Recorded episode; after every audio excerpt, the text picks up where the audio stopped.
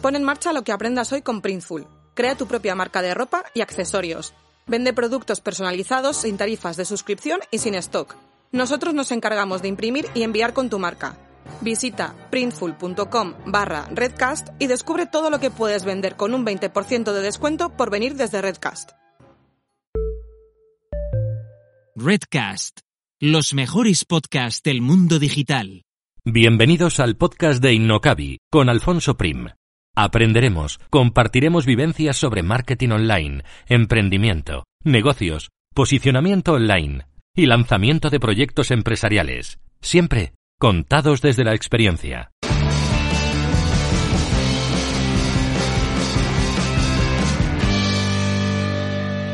Hoy hablamos con David Lee Jones, un emprendedor, webmaster y SEO, pero sobre todo una persona inquieta que ha lanzado una gran cantidad de negocios online y offline y de quien aprender un montón de cosas. David tuvo, por ejemplo, un estudio de desarrollo web y SEO, un par de centros de juegos en red, un proyecto de inteligencia artificial, un par de coworkings, un negocio de venta de templates, un estudio de desarrollo de videojuegos, un local de copas y varios negocios más que seguro que me he dejado y que luego comentaremos con, con, el propio David. Con David me interesa hablar de su recorrido emprendedor, de cómo selecciona negocios, cómo los lanza, cómo los hace rentables y unas cosas y unas cuantas cosas más, así que seguro que vamos a aprender un montón para nuestros propios proyectos. Además, David tiene una filosofía de vida que también quiero que comparta con nosotros porque me parece que es muy interesante y se sale un poquito de, de lo que vemos habitualmente en Internet. Así que nada, saludo ya a mi invitado de hoy. Hola David y muchísimas gracias por estar aquí. Hola Alfonso, ¿qué tal? Encantado. Gracias por Muy bien, si te, si te parece, cuéntanos brevemente quién eres. Luego sí que me gustaría desgranar contigo un poco tu trayectoria y los diferentes proyectos que has lanzado y entrar un poquito más en detalle. Pero cuéntanos un poquito ahora brevemente quién eres y cómo has llegado hasta aquí. Bueno, eh, creo que está bastante bien resumido. Eh, pero bueno, eh, digamos que soy una persona que, me, que empecé en todo el tema de Internet bastante joven, eh, tanto como usuario como, como a nivel profesional, porque enseguida estuve, empecé a trabajar para cosas relacionadas o con Internet o, bueno, también informática. También empecé con los ordenadores desde niño, ¿no? Entonces, sí, soy una persona con un perfil muy autodidacta, pero lo cierto es que cuando eh, cuando empecé a trabajar para terceros, cuando me metí en el mercado laboral, eh, tuve muy, me, fue bastante bien, o sea, tuve, me encajaba bastante bien con el tema de empresa y tal. Eh, y de hecho, antes de montar mi empresa me iba muy bien en el trabajo en el que tenía, ¿no? Con, con muchos ascensos, incluso se da la, la, peculiaridad de que me dieron un premio, ¿no? Vino el presidente de la compañía de Estados Unidos a darme el premio y tal y, y, ese premio era como un trofeo que tenía por ahí y, y venía acompañado de una cantidad de, de dinero y tal. ¿no? Y yo utilicé ese dinero para, para, como aportación de capital para la primera empresa que monté. O sea, gracias a que me dieron el premio al, al empleado del año y tal, eh, me, pues eh, me pude marchar de la empresa. es algo un poco paradójico, ¿no? Sí. Pero bueno, y, bueno, y desde entonces pues he ido creando monté, monté un negocio con, con, un par de amigos. Eh, eh, fue una experiencia para mí tremenda. Eh, me encantó. Creo que es la época que más he disfrutado a nivel empresarial. Por, quizás por toda la parte personal que tenía. Y desde entonces pues he ido montando cosas más, ya sobre todo las cosas que he montado ha sido yo solo, aunque algunas otras también son con socios. Eh, y bueno, he probado un poco de todo sobre todo, digamos que la parte online y, todo el tema digital es la parte que a mí me resulta natural y es la parte que me ha servido o me, que me ha permitido ganar dinero para montar otras cosas que son caprichos, por así decirlo, ¿no? Aunque, aunque son un poco feos decirlo así o un poco crudo, me permiten coger y decir, bueno, voy a coger esta cantidad de dinero y es el dinero que me va a permitir perder en este negocio. ¿Cuánto dinero quiero, puedo perder aquí? Venga, pues meto este dinero, y vivo esta experiencia, ¿no? Es, digamos que eso resume un poco la mezcla de ese espíritu empresarial, ¿no? Con esa filosofía de vida, ¿no? Yo no, no, si tengo que elegir entre montar un sello discográfico pequeñito con dos artistas y gozármelo cada día que voy a trabajar, lo voy a elegir siempre antes que tener una, un negocio con una vocación internacional, con muchos empleados, una gran imagen de marca tal, que es algo fantástico para quien lo quiera, pero no es con lo que yo encajo. No, no me gusta. Y bueno, más o menos. Vale, vale, perfecto. Ahora entraremos un poco al recorrido y por volver un momento a los inicios, ¿qué te hizo saltar de, de aquella empresa donde estabas bien considerado, donde te habían dado ese premio para de repente montar un negocio? ¿Qué fue? ¿Una idea feliz? Mira, algo que pues ya. te, te voy a contar que yo en esa empresa tuve una trayectoria como un poco de película, porque no paraban de, de el ascenso, ascenso, ascenso, todo, parecía que todo salía bien. Incluso cuando me mosqueaba, bueno, da igual. Eh, me, iba, me iba todo muy bien. Eh, sin embargo, había una cosa que no me gustaba y es que yo era una persona con un perfil muy técnico. A mí me encantaba. Eh, de hecho, yo era el único tío en esa, digamos, en, la plataforma cuando yo entré que yo no tenía estudios oficiales, yo los tenía mis propios estudios eh, que yo había sacado. También es cierto que me bajaba documentación de universidades americanas y me la empollaba porque me gustaba. O sea, no quiero decir que no es porque yo hubiera deducido nada, ¿no? sino que me lo había empollado de otra manera. Eh, y me había construido con un perfil muy técnico. Y eso fue lo que me permitió llevar un servicio técnico muy potente eh, como el que llevaba. La cuestión está en que a mí yo cada ascenso suponía una mayor carga de trabajo administrativo y una menor carga de trabajo técnico, más trabajo de gestión y tal. Y aquello llegó a un punto en el que, de hecho, eh, el último ascenso que tuve implicaba eh, un trabajo que ya no me gustaba tanto. Ya me, me, había alejado mucho de la parte técnica, era todo, sobre todo, temas de eficiencia, de gestión eficiente y tal. De hecho, tuve una formación en Londres sobre eso, sobre ese tipo de gestión enfocada a la eficiencia. Eh, y eso no era lo mío. A mí lo que me gustaban eran los ordenadores. Y me gustaba arreglarlos o solucionarlos. No lo hacía yo personalmente, sino que guiaba al grupo de gente que lo hacía. Pero sí podía establecer pautas eh, o, o, sí, o protocolos para, para, resolver muy rápido los problemas, ¿no? Que eso creo que fue mi gran aportación ahí, ¿no?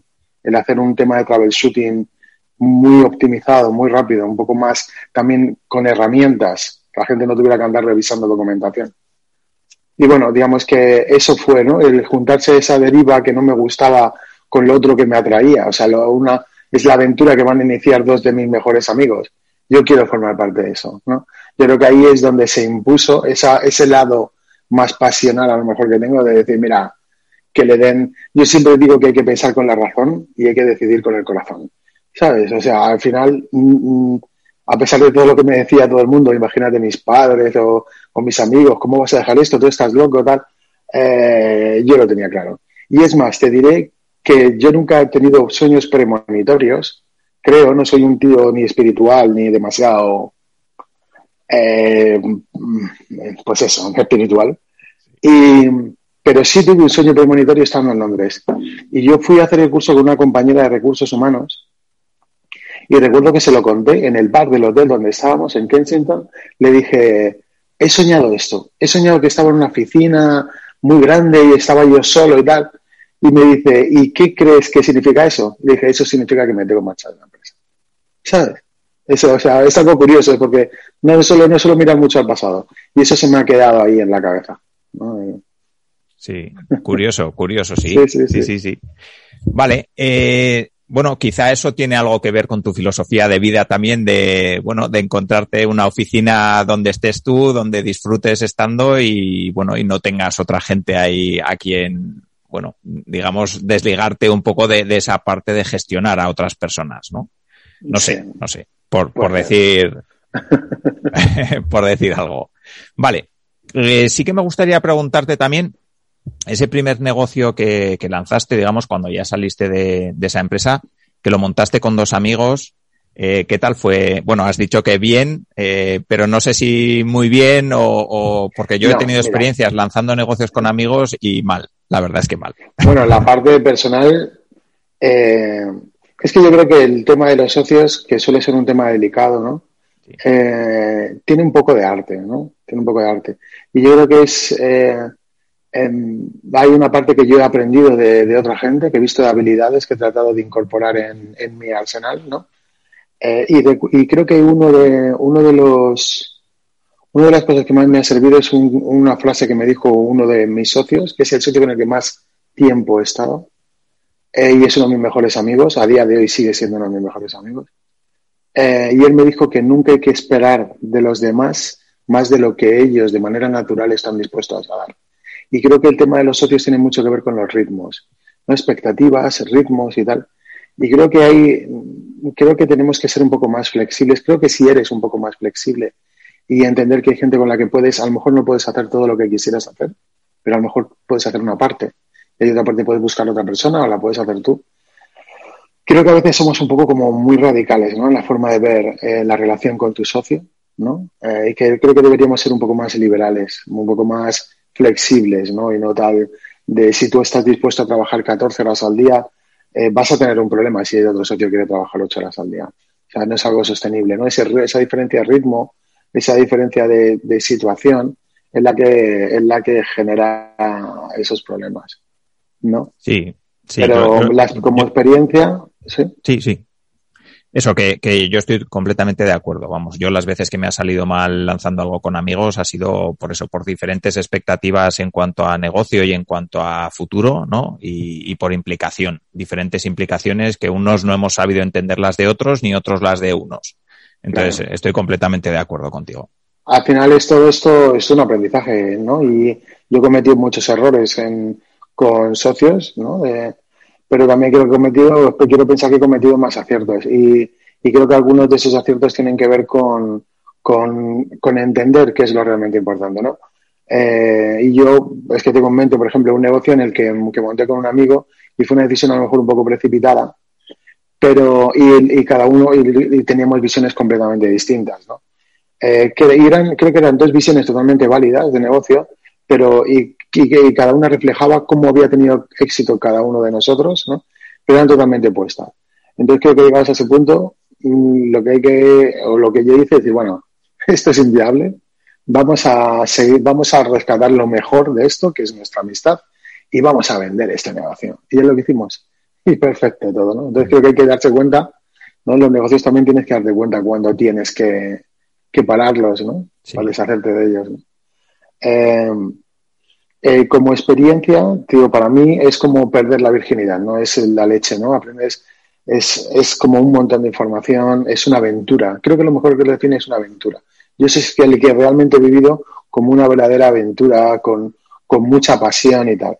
A nivel práctico, de que ofreciera resultados, eh, creo que no, porque enseguida lo, lo, que nos ocurrió es que nos juntamos una serie de, de perfiles que éramos muy parecidos, por eso probablemente éramos tan amigos, eh, y éramos muy poco disciplinados. No creo que nos faltó mucha disciplina y creo que a esas alturas de la vida, en esa época, en ese contexto, no nos lo podíamos permitir si queríamos resultados de negocio. Eh, entonces, claro, teníamos un contexto alrededor que no ayudaba, muchos amigos alrededor, mm, un poco de fiesta, eh, entonces pasábamos mucho tiempo o jugando porque teníamos los locales de juegos en red, pero tenemos, digamos que nosotros tenemos los locales de juegos en red, pero nosotros trabajábamos en la parte del backstage eh, haciendo otras cosas. Nosotros normalmente teníamos una persona atendiendo y nosotros estábamos sobre todo dedicados a temas de hacer proyectos que nos llamaban la atención, ¿no? Eh, y, así también con, un, con una alta carga técnica, por así decirlo, éramos, tenemos mucha pasión técnica y cero pasión comercial. Era un déficit bastante habitual, por lo menos antiguamente, muy habitual. Y, creo que la parte más positiva de todo eso es que nosotros siempre dedicamos muchísimo tiempo a investigar, a hacer proyectos, no a cacharrear, ¿no? a mezclar esta tecnología con esta y ver cómo, cuál podría ser su aplicación práctica. Y creo que todo ese tiempo que dedicamos a investigar nos permitió, nos permitió desarrollarnos mucho. ¿no? A pesar de que no tuviéramos, porque eso duró como empresa, estuvimos unos cuatro o cinco años, que tampoco está mal teniendo en cuenta eh, las circunstancias ¿no? y, las estadísticas, ¿no? creo que tampoco está mal. Pero fue como una especie de, de máster ¿no? en, pero al final mm, creo que sirvió mucho para darte cuenta de, de muchas cosas. Creo que a mí me dio, me sirvió para enfocarme en que, en tener claro que yo no quería, no tenía interés en crecer. Yo había salido de una estructura muy grande en el que era cola de ratón, ¿no? Eh, o cola de león, perdona, para ser cabeza de ratón. Y yo prefiero ser cabeza de ratón. me parece muchísimo más divertido. Y, creo que eso ya me di, me di cuenta de que no, de que si no habíamos tirado por ahí era porque en realidad no nos interesaba ninguno. O sea, no teníamos ese empuje, no teníamos esa fuerza, que no nos interesaba.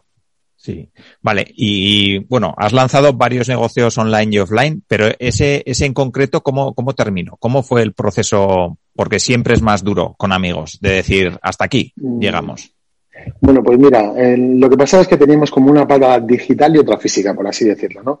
La pata física era, era el tema de los locales de juegos. Y esos murieron de manera natural, ese negocio murió de manera natural eh, cuando se dieron una ciertas circunstancias de la gente ya tenía conexiones a internet en casa, eh, tenían ordenadores más o menos que le permitían jugar.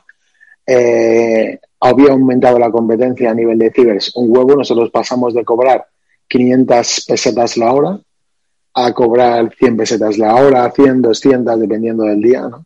Los fines de semana era un poco más caro que entre diario. Eh, entonces, no rentaba. La otra parte, la que nos permitía vivir, era el, desarrollo de páginas web e interactivos. Hacíamos también interactivos para museos y tal. Hacíamos trabajado mucho para el gobierno. Eh, por medio de una gran empresa madrileña que era la que ganaba los concursos y nosotros íbamos siempre con ellos como, como tercera parte, ¿no? De, para encargarnos de todo lo relacionado con, con audiovisuales, interactivos y tal. Y en concreto nosotros nos encargábamos de todo el tema web e interactivos. Entonces esa parte funcionaba bien, funcionaba bien. Entonces ahí en esa parte nos quedamos dos socios, uno es el que comentaba antes, ¿no? con el que más tiempo he estado, y, de manera natural las, las circunstancias vitales hacen que a lo mejor yo durante una época eh, quería trabajar más, quería trabajar mucho, eh, y él prefería vivir la vida más. Entonces, claro, que normalmente esa es una relación que va a estar condenada a romperse. Pero yo creo que mantuvimos ahí bastante bien, porque lo que hicimos es decir, mira, tú llegas a donde quieras llegar y el resto que no quiera llegar, pues ya me encargo yo. ¿Sabes? ¿no? Ese exceso yo lo dedico a otra cosa y voy a montar otra cosa.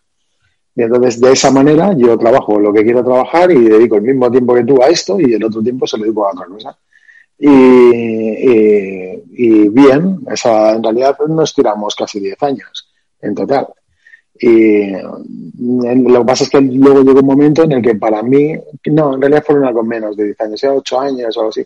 llegó un momento en el que para mí ya no era interesante lo otro. Entonces dije, a mí esto no me interesa, quédatelo tú y él se quedó pues funcionando con ello. Y yo me dediqué a otras cosas que eran más rentables para mí. Vale, vale. Hablamos de esas otras cosas que eran más rentables para ti. ¿Cómo empezaste? ¿Cómo, o sea, eh, lo que hemos dicho, no, no hace falta que nos digas exactamente qué era. Si no yo te puedo decir que yo desde, desde un principio, o sea, desde que, desde que me metí en esto, nosotros, nosotros ya empezamos, teníamos un proyecto de un portal eh, en, la, en la época de la, de los portales de internet, ¿no? Antes del estallido este de la burbuja, ¿no? Que todo el mundo Parece que si, si eras capaz de tener un portal en internet ibas a ser millonario. Alguien, alguien de, salido del éter iba a venir y te iba a comprar. Eh, no fue nuestro caso, desde luego. Eh, eh, también recuerdo al principio las, las una de las primeras reuniones en las que teníamos que decidir hacia dónde íbamos a encaminar nuestros pasos ¿no? de, de negocios online. Y recuerdo renunciar por aquel entonces, no, es que de porno nosotros no vamos a hacer nada de porno. Eh, videojuegos, no, no, de videojuegos, esto ya tenemos lo otro, no sé, bueno. Y hoy en día piensas en ello y dices, Santa Madre de Dios. Eh, y probablemente el nicho que elegimos no fue el más adecuado. No por nada, sino porque hay una cosa que es muy importante en el tema de los negocios, que lo sabrás, que es el tema del timing, ¿no? Estar en el momento adecuado, ¿no? Que, que a tu alrededor haya un contexto que permita que las cosas florezcan, porque si no es imposible, por más que la idea sea genial, ¿no? Eh, entonces yo ya desde entonces he ido probando distintas cosas, he ido probando distintos negocios que en realidad no, no me eran rentables, o sea, no me ha funcionado ninguno. También por pura ignorancia, por desconocimiento y por, por plantearme proyectos que eran demasiado grandes para mí, probablemente. Bueno, probablemente no seguro. Eh, o por lo menos es el análisis que hago ahora. ¿no? Pero ya he intentado tener distintos portales eh, que además a mí me servían como un ejercicio para aprender a programar, porque yo al principio no sabía programar. Yo venía, mi fuerte era sistemas y, diseño, porque ya había estudiado diseño. Eh, pero no programar, pero me dio por aprender a programar muy pronto. Y entonces eso me permitía que, digo, pues ¿cómo aprendo yo? Porque en nuestro trabajo que trabajábamos, yo programaba alguna cosilla, pero no programaba lo importante porque eso lo hacía, hacían otros que sabían más que yo.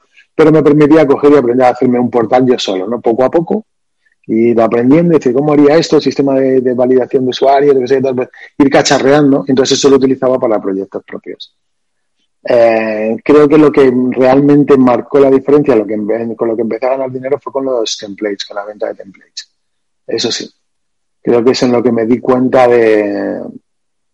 En lo que me di cuenta de, de lo que impacta el acceder a mercados con tanto volumen de demanda, ¿no? En el que una pequeña cuota de mercado eh, puede suponer mucho dinero, bueno, mucho dinero entre comillas, mucho dinero para mí, para otros probablemente les será, les será de risa, pero para una persona que no tiene aspiraciones, grandes aspiraciones económicas, el tener, el pasar a tener muchísimo tiempo libre, o sea, yo dedicar poquísimo tiempo de trabajo y obtener 5 o 6 mil euros al mes sin hacer prácticamente nada todo el día, limpios, o sea, totalmente limpios para ti, haciendo algo que te gusta, me parecía la releche no era lo que estaba acostumbrado, porque lo que era acostumbrado era tener que trabajar para clientes, haciéndole páginas web, llevándoles el SEO y tal, y eso es un coñazo alucinante y no eso no te motiva porque no eliges tú lo que haces, ¿no? Lo que vas a hacer. Sí. Y bueno, de, de, lo que has comentado hay dos cosas que me parecen interesantes. La primera es eh, cómo te das cuenta o cómo haces ese cambio de mentalidad, ¿no? De, de, dejar de trabajar para clientes y decir, joder, me voy a meter en el negocio de los templates, que hago un template y lo puedo vender 20 veces, 100, 200, 2000 veces. Eh, ahí creo que, que, sí que hay un cambio de mentalidad importante, ¿no? Sí, sí. Cuéntanos cómo, cómo fue, si es que fue un clic o si fue poco a eh, poco.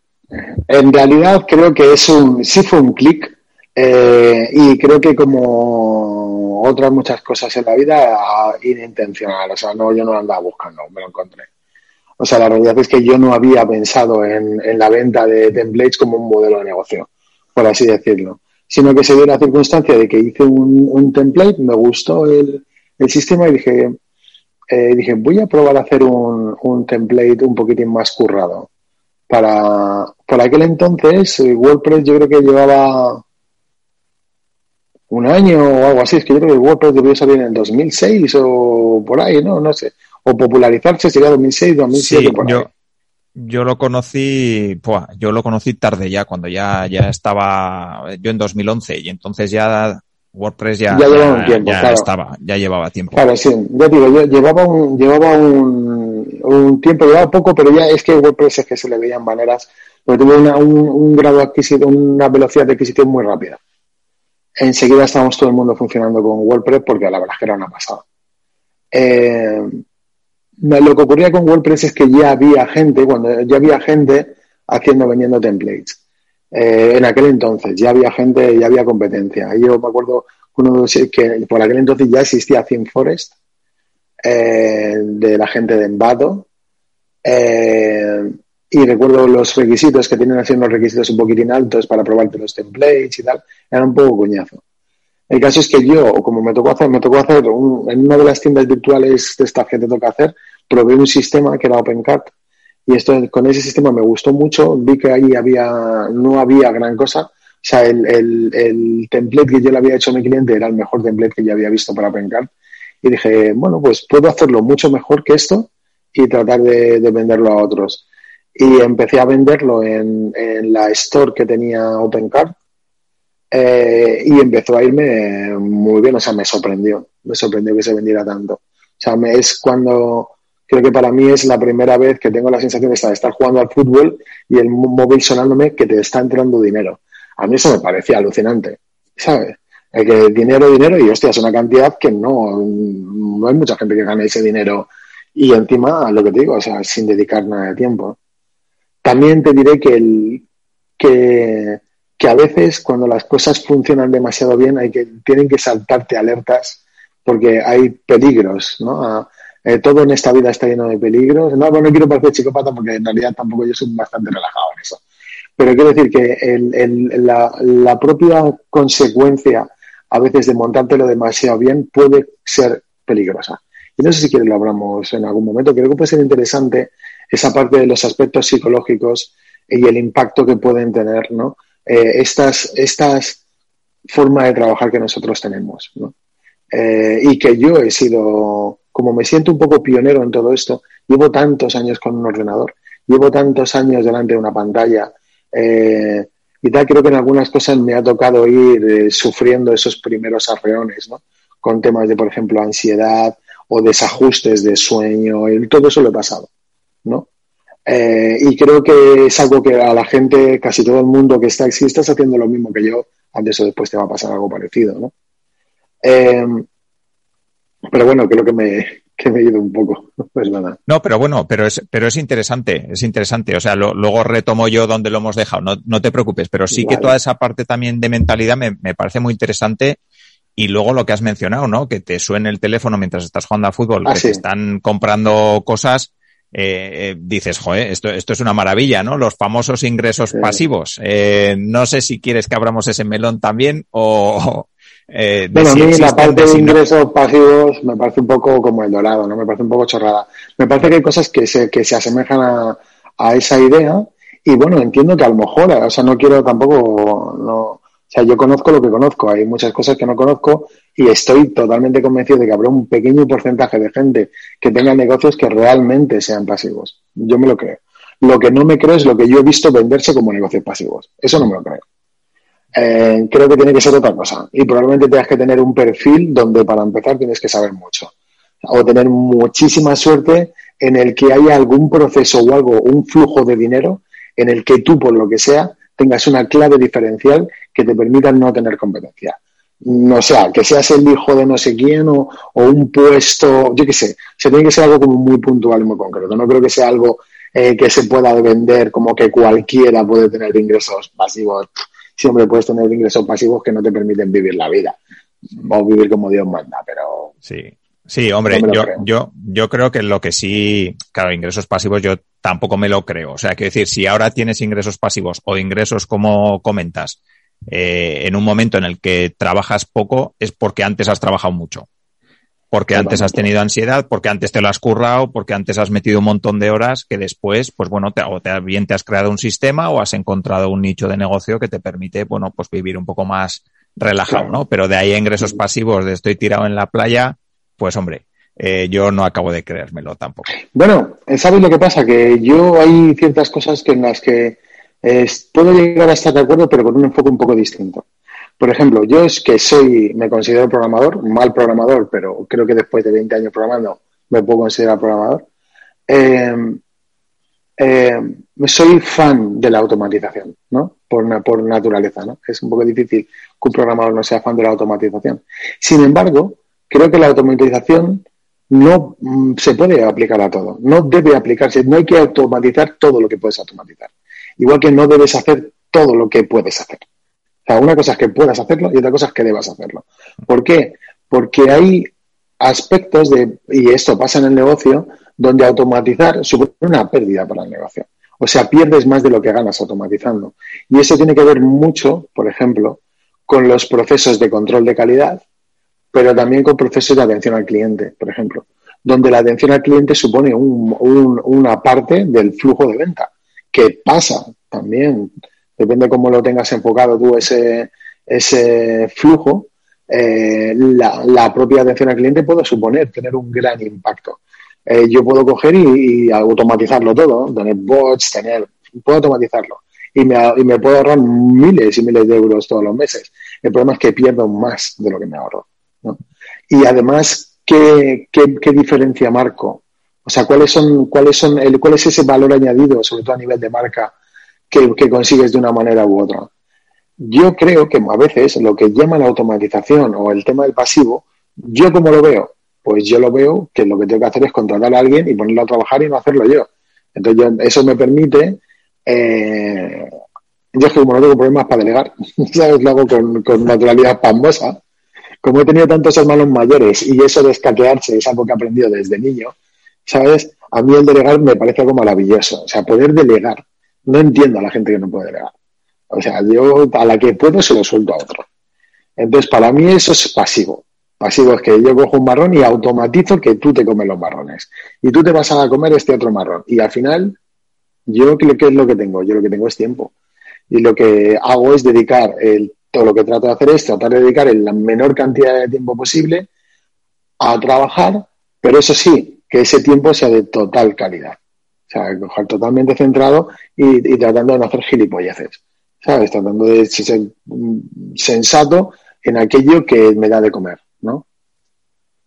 Entonces ahí sí entiendo automatizaciones, ahí sí entiendo pasivo, ahí sí entiendo tal, pero bajo ese prisma, ¿no? No, no, no generar, no es que monta unas webs en automático y soy capaz de generar un millón de URLs por día.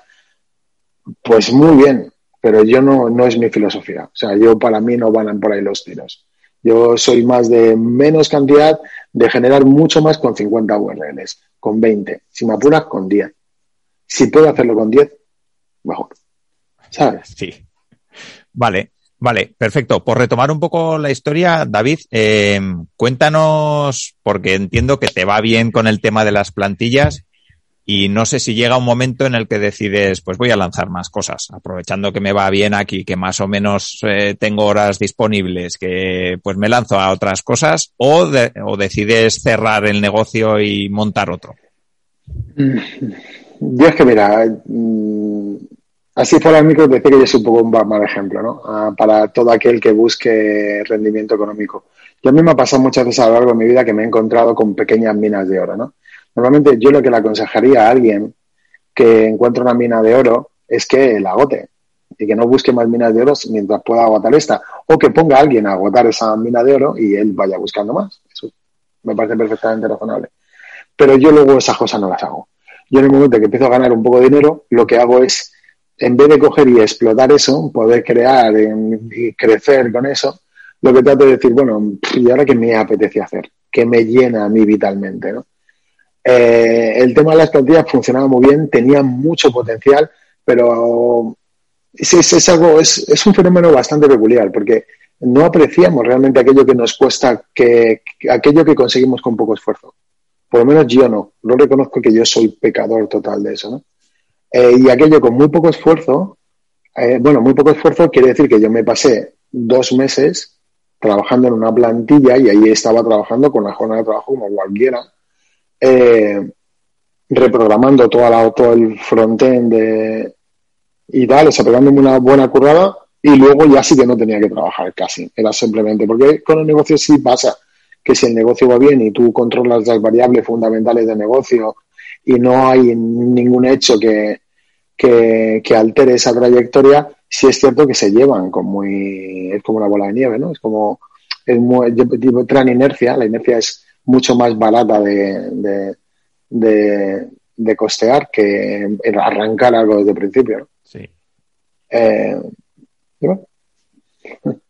vale, y eso, eh, te, decía que, y entonces, ¿qué, qué haces con ah, el tema de los temas? ¿Lo, lo, lo, que, sí, sí, lo dejé. Lo que pasó es que eh, monté otro negocio que me iba mejor que el del tema de los templates y decidí el tema de los templates dejar que se muriera, simplemente. Sí, porque además era un trabajo que era muy dependiente de mí. No, ese sí que no podía, no era tan fácil eh, delegar en otros, ¿no? Porque requería mucho conocimiento de los templates. Vale. Y hay ese nuevo negocio, no sé si nos, si nos puedes decir, si nos quieres decir qué es, si no, no pasa nada. El, lo que sí me parece interesante es cómo vas detectando nuevos negocios o nuevas posibilidades en las que meterte. Nos has dicho que es más porque te hacen sentirte cómodo, pero no sé, no sé si vas buscando o si te surgen esas pequeñas yo no, soy, grandes. Yo no soy demasiado obsesivo con el trabajo. Yo ya por hace muchísimos años que yo no dedico, yo cuando no estoy trabajando no pienso en el trabajo. Es rarísimo que yo piense en el trabajo. Entonces no voy buscando como otras personas el negocio en todo. Dicho esto, creo que tú viviendo la vida ves negocio en casi cualquier lado. O sea, el mundo está lleno de oportunidades de negocio para ganar dinero.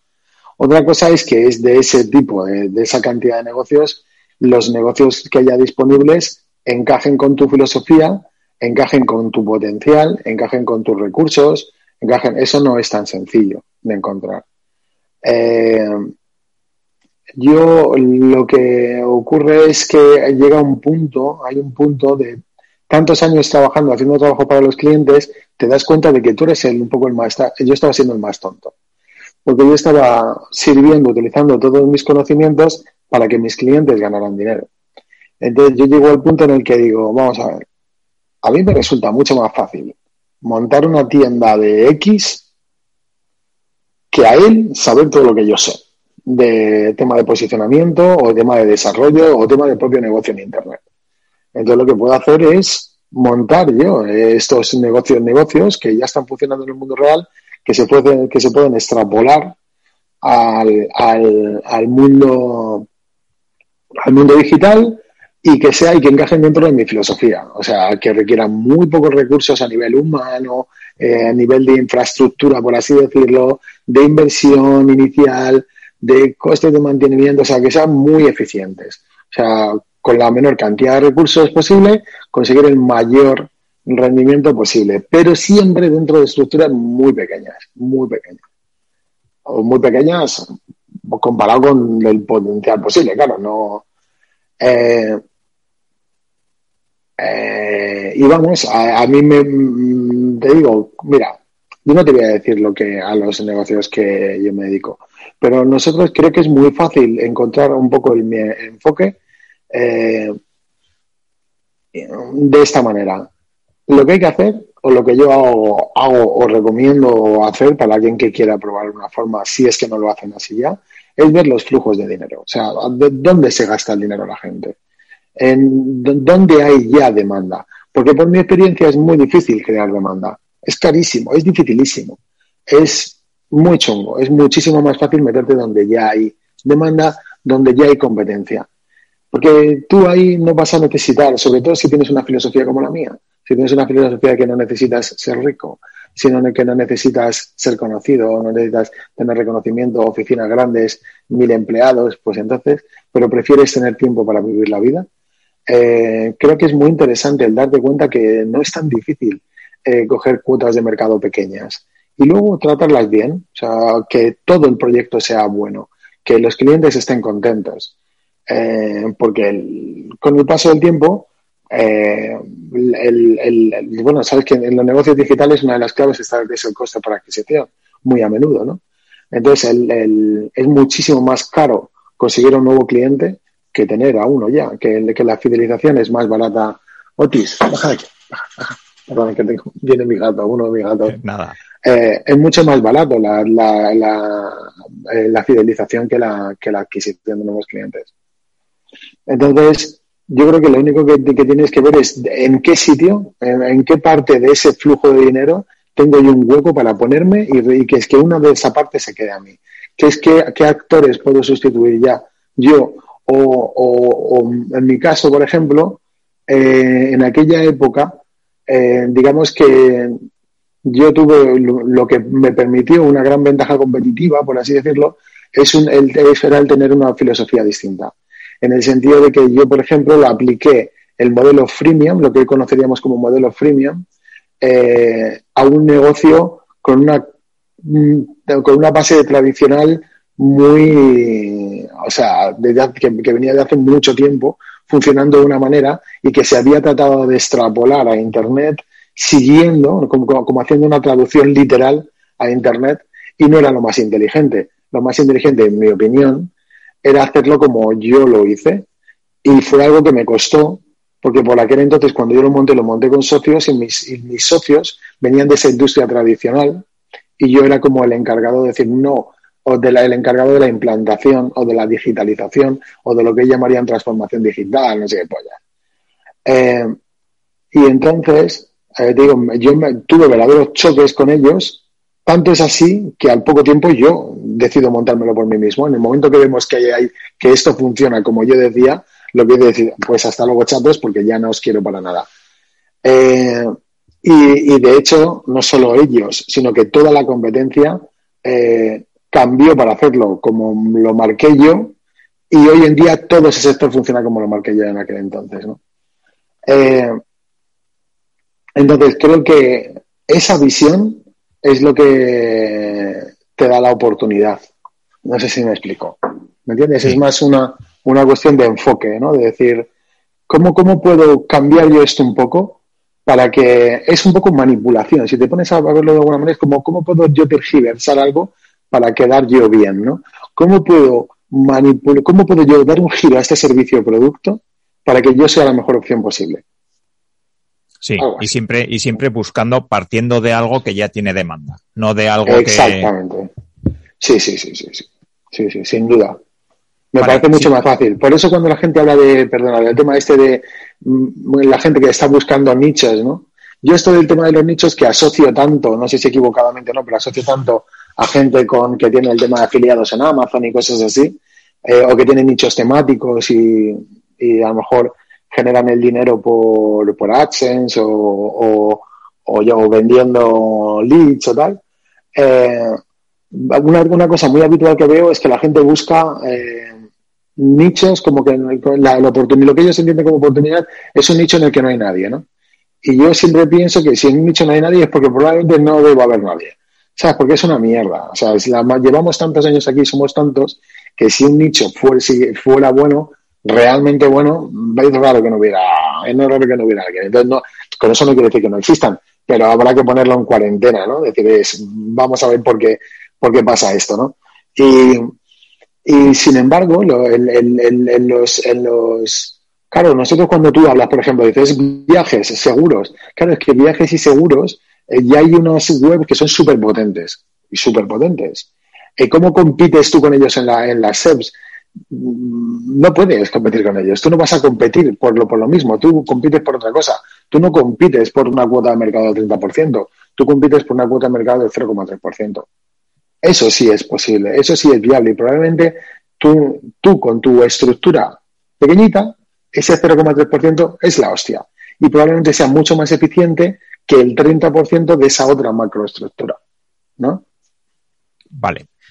Vale, aquí, aquí me surgen un par de preguntas. Eh, bueno, has mencionado el tema de socios eh, para lanzar ese proyecto, ¿no? Eh, cuando te vas a meter en un negocio nuevo, busca, tiene que ser un negocio del que tú conozcas algo o que conozcas a una persona que sabe, o sea, quiero decir, ¿cómo, cómo integras ese conocimiento dentro? ¿Lo tienes que aportar tú o buscas a alguien que lo tenga? Yo, mira, yo lo primero es que no me meto en nada que no entienda. O sea, lo que eh, yo no, no, soy un hombre de muy poca fe, ¿sabes? O sea, no, no me fío. Eh, entonces, normalmente van a tener bastante que ver con o lo que yo ya sé o con lo que puedo aprender para hacerme una idea. Eh, digo, también distingamos entre las cosas que hago por placer donde sí puedo dejarme un poco llevar, o las cosas que hago un poco pues, para comer, ¿no? Eh, digamos que, que, solo hay dos posibilidades, o que yo lo controle o que me meta con alguien que lo controle realmente. Si no hay alguien que controle realmente eso, yo no, no, no, ahí no pinto nada. No pinto nada. Vale, y luego hablando un poco de negocios también, eh, no sé, me da la impresión de que los online son los que sostienen, digamos, la parte o los negocios offline. No sé, corrígeme si me equivoco. Sí, es un poco así, es un poco así, un poco así. Vale. ¿y Aunque yo empecé con negocio físico. Sí. Pero bueno, y no era el caso, pero digamos que en los últimos años sí, sí, sin duda. Sí. Vale. Y a, nivel de, negocios online, eh, porque, bueno, no sé si lo hemos comentado aquí o te lo he escuchado alguna vez, que tú, eh, digamos que nichos, como hemos comentado, de afiliación, de AdSense y tal, no tienes, o por lo menos no es eh, la base no, no tengo, no tengo. importante. No sé si te dedicas más a negocios que puedan ser tiendas online o yo qué sé, o a servicios o ese tipo de, de cosas. Entonces. Bueno, sí, sí. Sí. Sí. Entonces, eso, eh, me gustaría saber un poco también si puedes dar algunos consejos o, o, cómo inicias un negocio, porque habrá gente que nos está escuchando y dice, vale, David lleva un montón de años, sabe programar, tiene un montón de experiencia, pero yo tengo una idea de negocio y ¿por dónde empiezo? Si tengo que competir con gente grande que hay, o digamos, eh, me aconseja que me meta en un negocio donde ya hay demanda. Eh, seguro que va a haber Hombre, grandes. ¿Cómo empiezo a pelear? ¿Qué canales uso? Ese tipo de cosas. Mira, es una, es una cuestión, yo, es una cuestión de recursos. Tú puedes tener recursos propios o recursos de terceros. Los recursos eh, sales a competir. Y con los recursos y tus propias capacidades son parte de esos recursos, tú puedes tener ciertas aspiraciones a conseguir eh, X objetivos. Si tú no sabes, no tienes recursos económicos y no tienes, y claro, si no sabes, no vas a tener experiencia, las expectativas que tienes que tener de conseguir algo son exiguas. O sea, probablemente tendrás un rendimiento marginal, o sea, algo residual, ¿no? Poco ganarás poco dinero.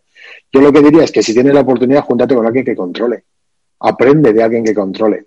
¿Por qué? Porque aquí, a diferencia de los negocios físicos, eh, aquí sí hay mucha oportunidad eh, para crearte tu propio micronegocio, ¿no? Eh, y va a ser sobre todo dependiente de tu conocimiento. No va a ser tan, no es tan dependiente de, de, de, recursos de infraestructura. No, normalmente no son necesarios o son estructuras muy pequeñas, ni grandes gastos económicos.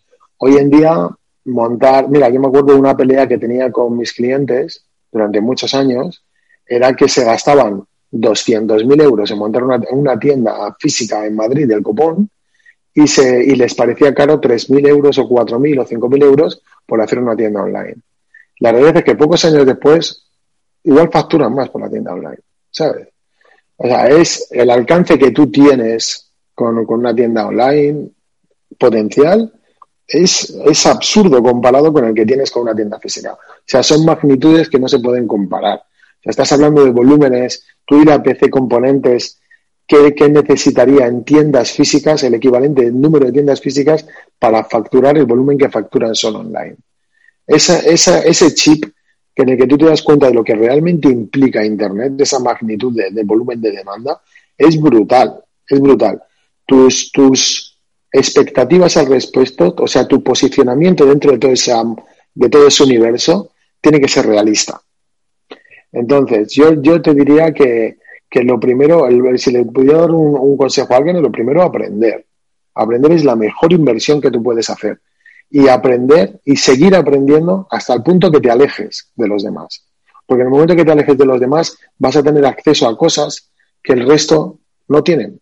No tienen. Te va a dar una posición mucho mejor, más ventajosa. O sea, que le diría que si alguien quiere aprender sobre esto, que tenga prisa, que tenga muy poca prisa por darse, por darse una gran hostia y que se, que se peguen muchas pequeñas hostias haciendo microexperimentos, pero que no se la juegue, que vaya aprendiendo. Eso es lo que yo le diría y que vaya viendo dónde está, dónde está el dinero. no sé, creo que eso es lo que, creo que la mayor ventaja que, que puede tener alguien que lleva mucho tiempo es eso, eso es lo que puedo tener con respecto a ellos. Ni soy más listo, ni, ni necesita grande inversión para montar un, un negocio. Lo que tienes que ver es que en el momento en que vayas probando, vas a ir fallando aquí, vas a cometer muchos fallos eh, que esos fallos no, no te supongan que no puedas cometer más fallos, ¿no? Tienes que poder cometer, no, no, no, no hacer barbaridades de coger y pedir un crédito para montar un negocio en el que no tienes ni puta idea. En Internet, por suerte, esto no funciona así. En Internet, por suerte, muchas veces puedes hacer pruebas a pequeña escala. Yo te voy a poner un ejemplo. Yo generalmente, por mi canal de adquisición de clientes o mi ventaja principal es la capacidad de conseguir clientes a través de, tráfico orgánico.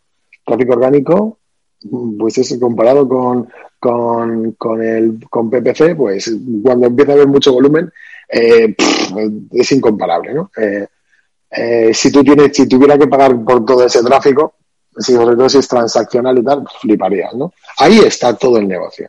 O sea, es que ahí es donde está todo el negocio. Yo no tengo por qué ser más mejor que la competencia en todo lo demás. Me basta con ser más eficiente en la parte de adquisición de tráfico. Si yo estoy compitiendo contra un tío que se gasta 20.000 pavos o 30.000 pavos al mes en adquisición de tráfico y a mí me cuesta 1.000, 2.000 que me gasto en generar contenidos, enlaces o lo que sea o tal, eh, ya está. Ese, ese es todo mi margen, no necesito más.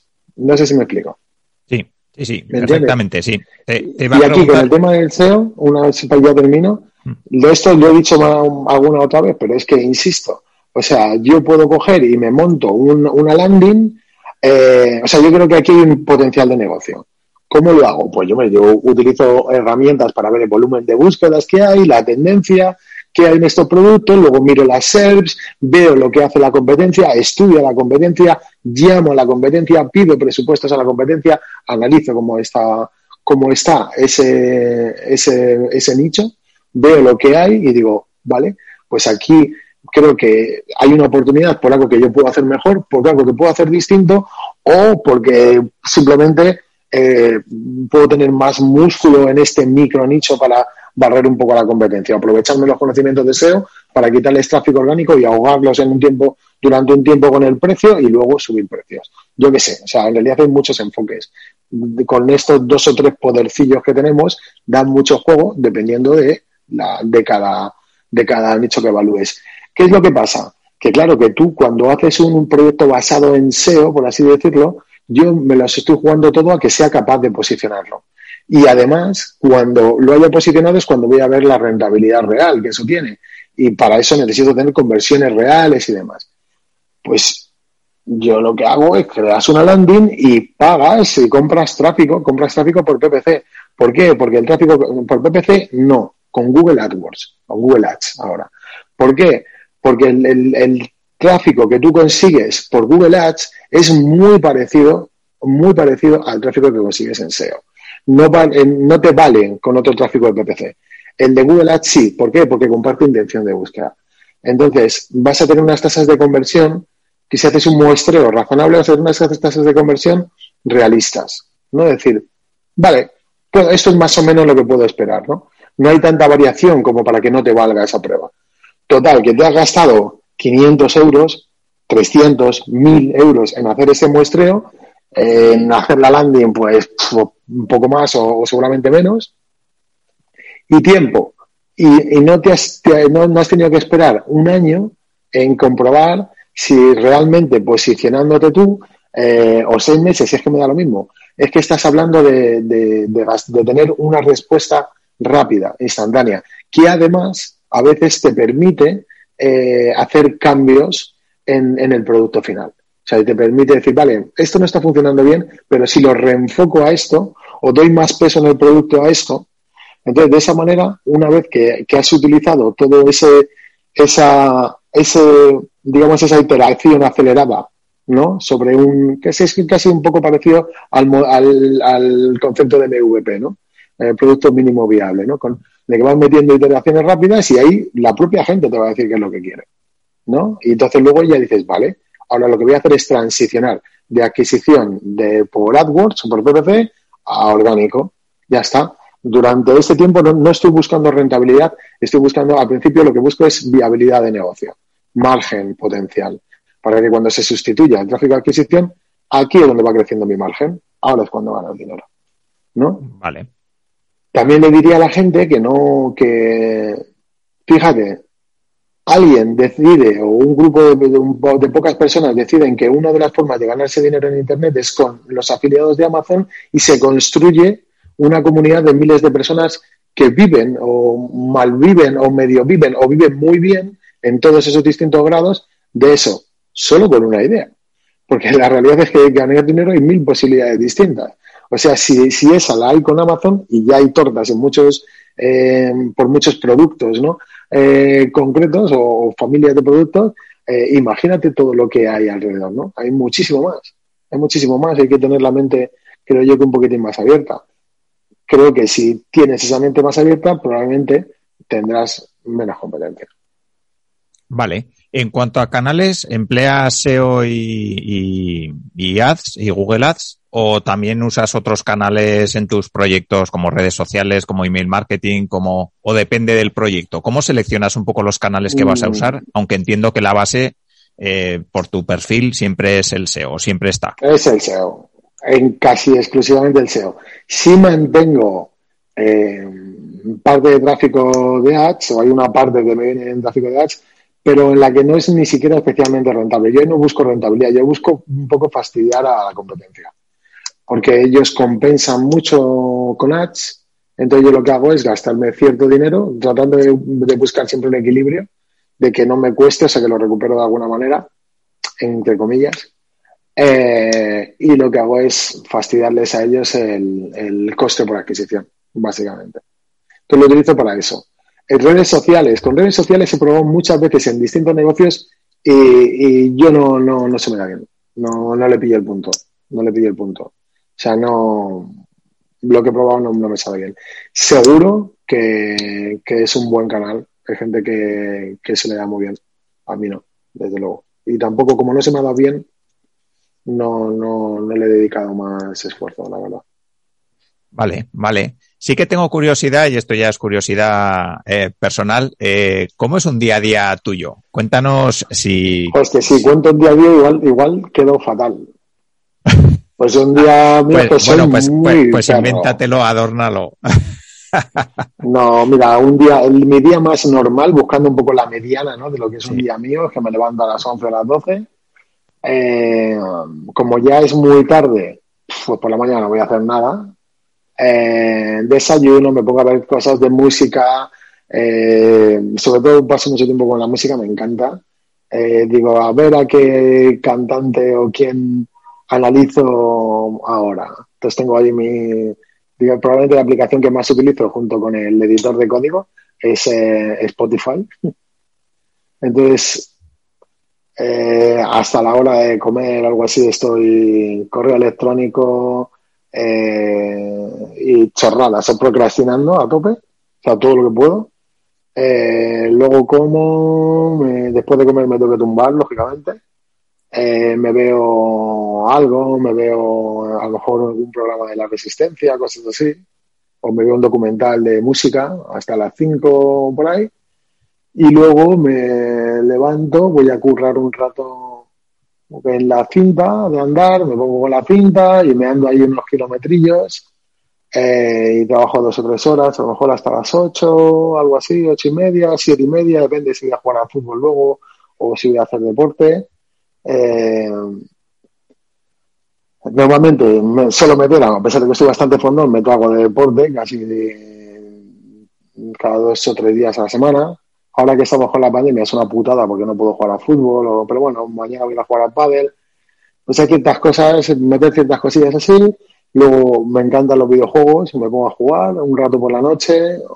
Últimamente con la pandemia, antes veía más películas o salía por ahí. Ahora pues me pongo a jugar mucho online, a pegar tiros por internet. Has vuelto y así hasta bastantes.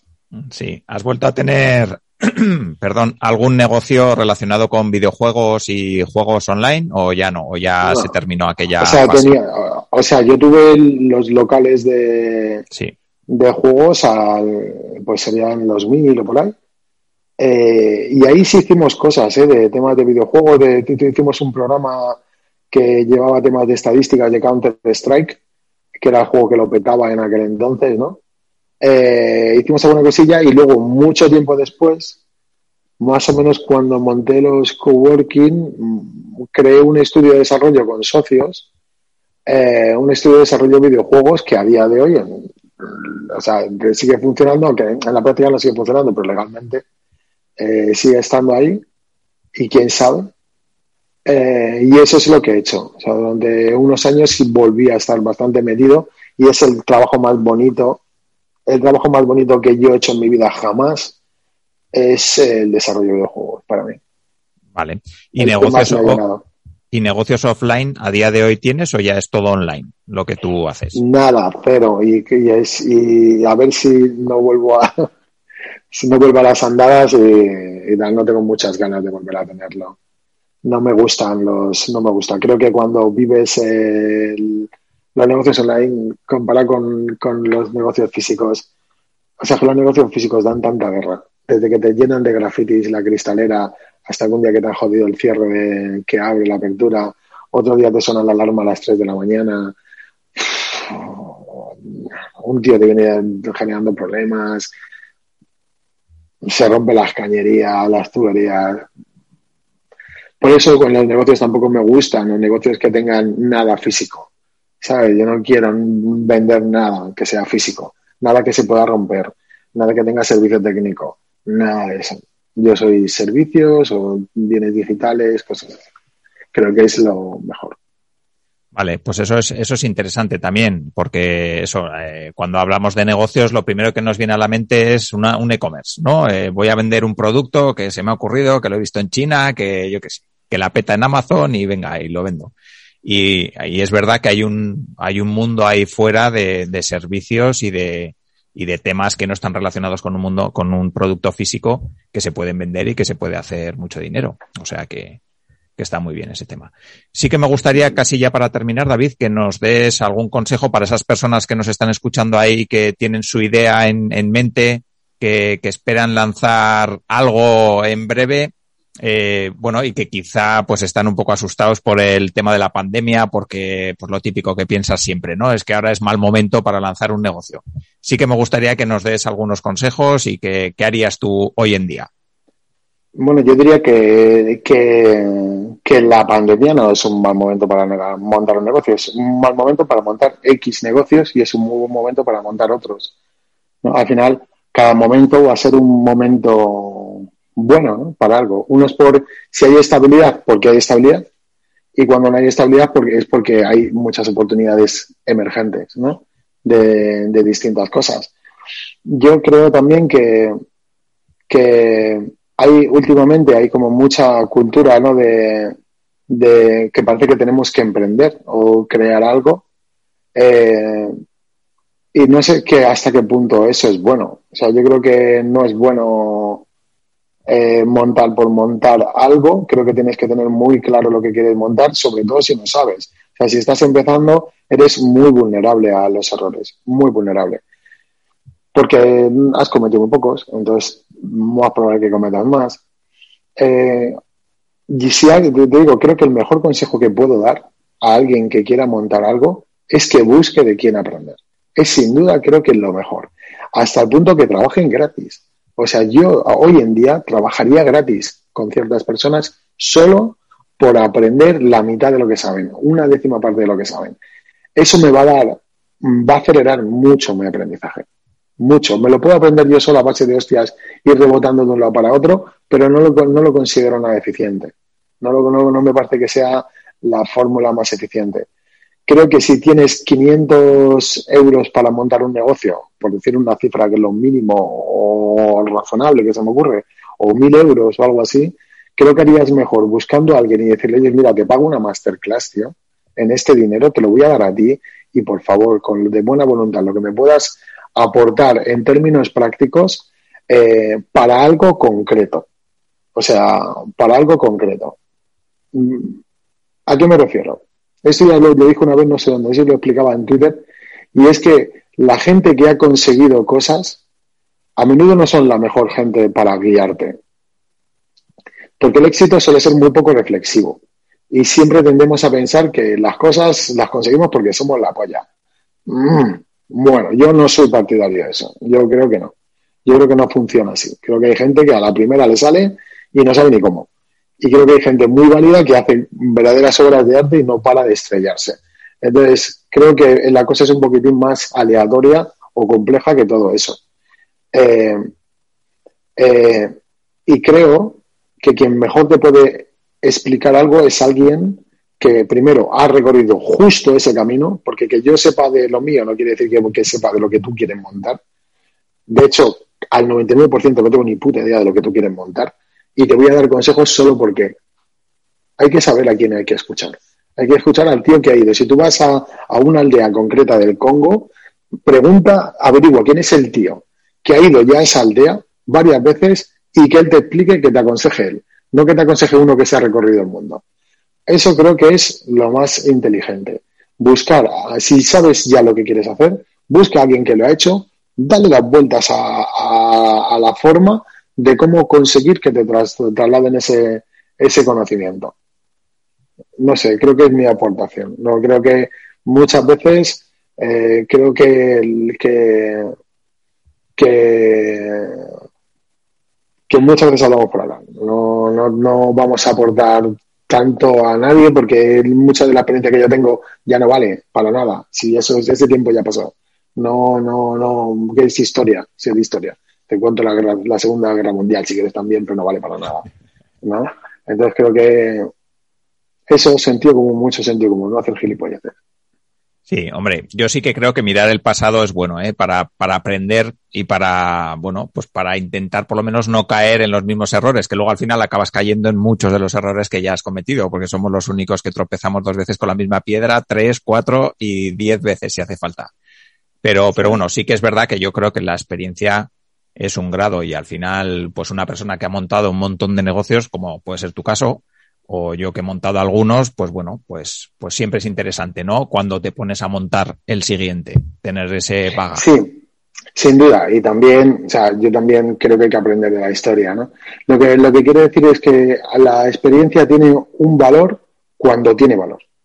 Eso es lo que quiero decir. O sea, un tío que ha montado, que es el tío que más bodegas de vino ha montado en el planeta, por mucha experiencia que tenga en los negocios, probablemente no sea la persona más adecuada para asesorarme sobre la digital o sobre un proyecto de digitalización de no sé qué. O sea, tiene que tener una relación para que ese, con esa experiencia, experiencia a mí realmente me aporte, se sea un valor en mi proyecto. ¿no? Es a donde quiero ir, es a donde quiero ir. No hay demasiado gurú y a lo mejor te puede, que te puede ayudar no es un gurú, sino alguien que simplemente tiene experiencia en esto, lo ha vivido, una persona más normal, con conocimientos y consejos más normales, ¿no? sin rollos ahí grandilocuentes ni vitales. Sí. Sí, sí, completamente de acuerdo, David. Eh, ya para terminar, eh, sí que me gustaría pedirte que nos recomiendes algún libro, algún, en tu caso que te gusta mucho la música, algún... Eh, ah, vale, que, si, si, es, si es de cosas que no tienen que ver con los negocios, cojonudo, pero yo no leo nada de negocios. Entonces, bueno, puede, puede ser de lo que quieras, algo, algo que sea chulo y que digas, pues esto merece la pena que lo conozca más gente. Eh, ¿De un libro te refieres? O... Bueno, un libro, un podcast, una serie de Netflix, un, yo qué sé, un CD que digas, eh, no sé, he escuchado a este tío, joder, que pues es bueno. Y ahora ahora estoy escuchando a Bill Withers, que es un cantante de soul de los 70, un tío bastante interesante a nivel personal, eh, que probablemente de nombre no me he conocido, pero sus canciones, algunas de sus canciones son muy conocidas y seguro te, te, voy a pedir que me lo pases por mail porque no, no me, no, yo no lo conozco, vamos. Vale, no te preocupes, yo te lo, te lo voy a pasar y ahora como cuando escuches la Ain't No Sunshine, por ejemplo, dices, ah, esta canción sí la conozco. Ain't No Sunshine when she's gone. Pues eso, eh, no sé si... Eh, recomendaría el primer disco que sacó, creo que es el primer disco, que se llama, si no me equivoco, Just, Just As I Am. Es tal y como soy. Creo que es buenísimo Buenísimo ese disco. Y sale esa canción que decía antes. Creo que es todo un, tío a quien conocía solo parcialmente por alguna canción, ¿no? Esa, Chivo Paz y algunas canciones conocidas que tiene, pero no conocía más de su obra y es un tío que me ha sorprendido mucho.